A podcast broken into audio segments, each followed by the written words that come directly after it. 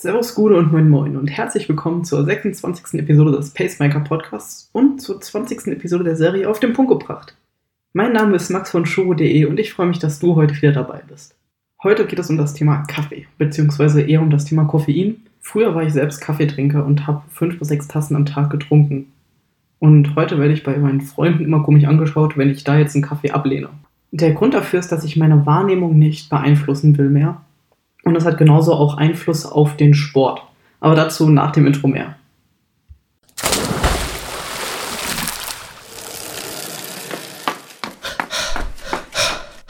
Pacemaker, der Podcast, der dich ans Ziel bringt.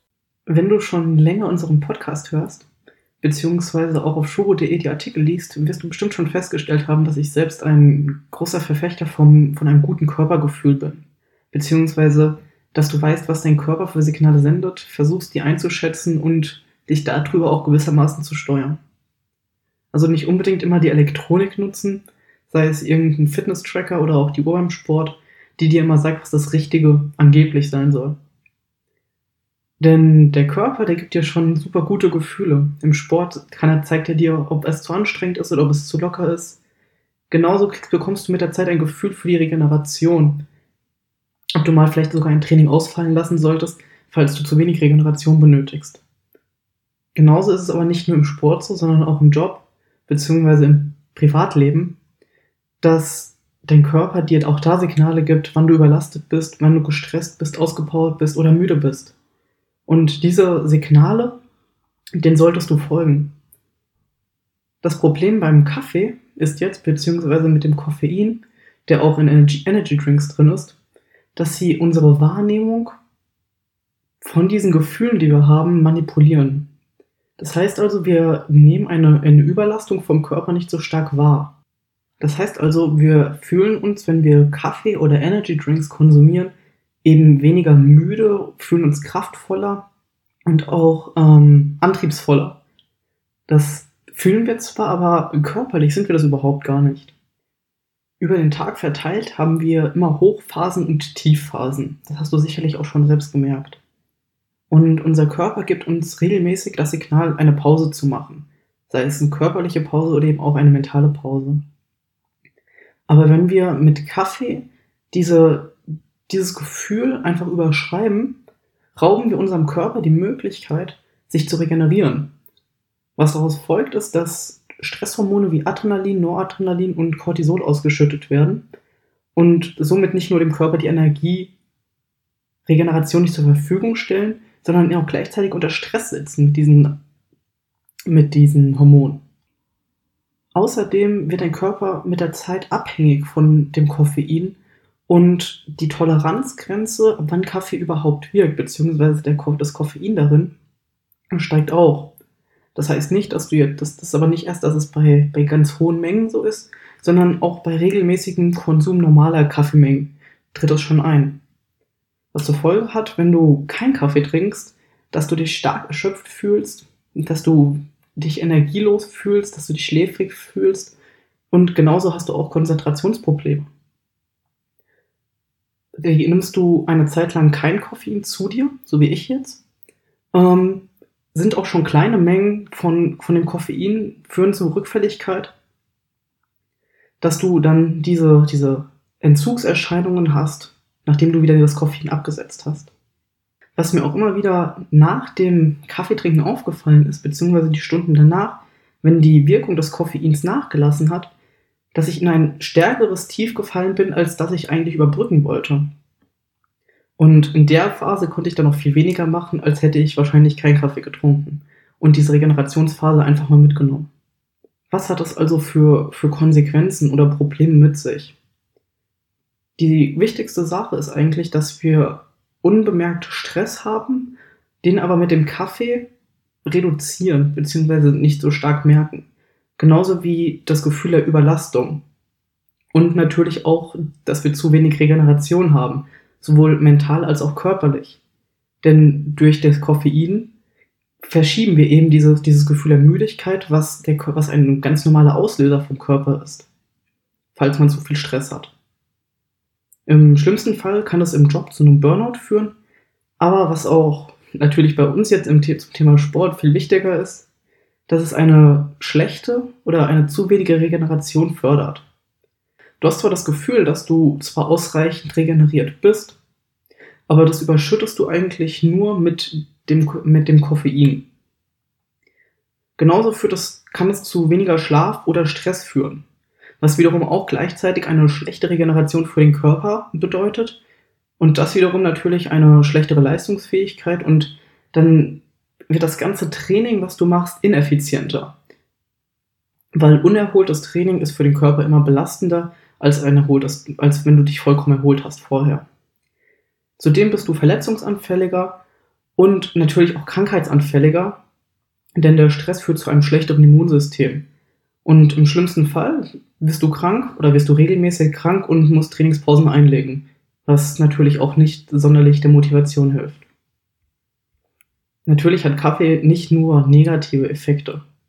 In einem Artikel auf shuro.de, den verlinke ich dir auch in den Show Notes, habe ich auch nochmal das Thema Kaffee aufgegriffen und deren positive Wirkung.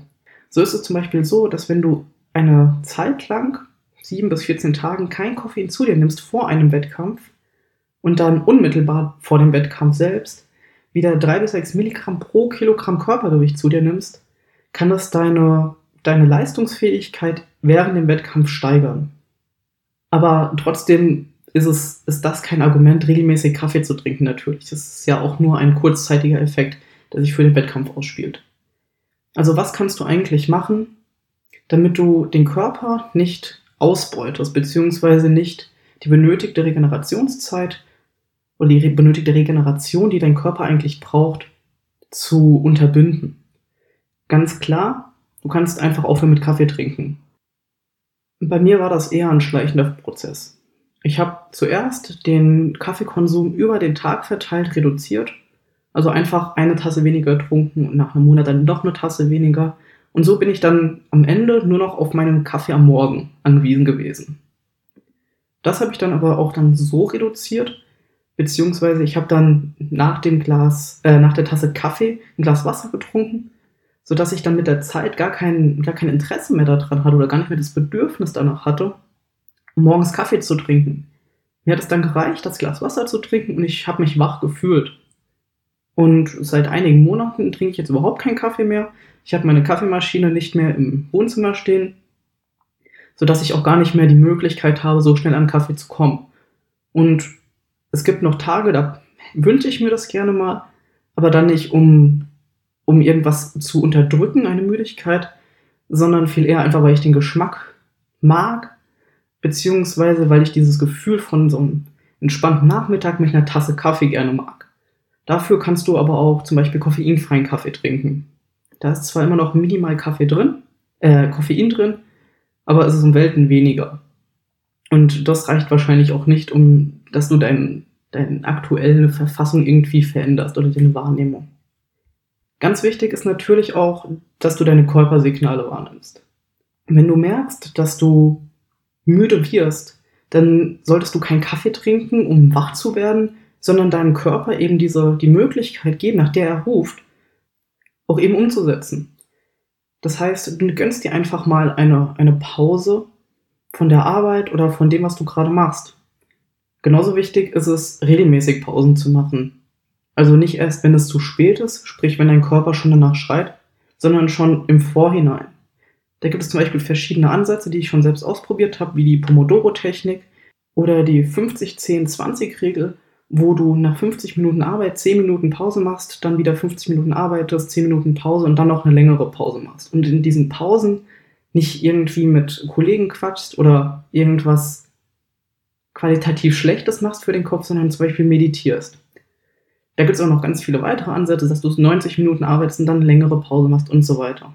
Wichtig ist einfach, dass du regelmäßig Pausen machst und deinem Körper als auch deinem Kopf die Möglichkeit bietest, sich zu regenerieren. Eben zum Beispiel durch Meditation. Wenn du merkst, dass du in einer Phase bist, wo du gerade sehr müde bist, wo du keinen Bock hast, irgendwas zu machen, dann mach diese Pause. Das ist ganz wichtig. Ich versuche das auch und es fällt mir auch noch manchmal schwer, dann meine, meine Arbeit zu unterbrechen.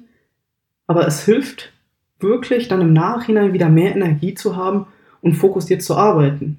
Und du beutest deinen Körper nicht aus.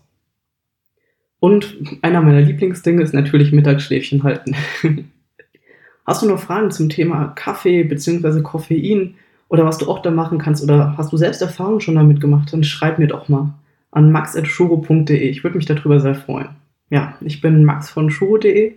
Das Transkript, ja, wahrscheinlich eher nicht, aber die Links und ähm, noch ein paar weitere Informationen findest du auf shuro.de slash 026.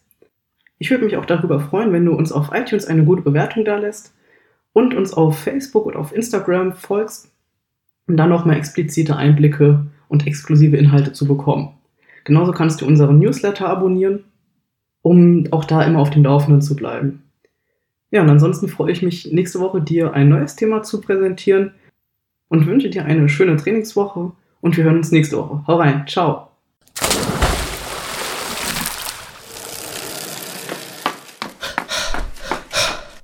Pacemaker, der Podcast, der dich ans Ziel bringt.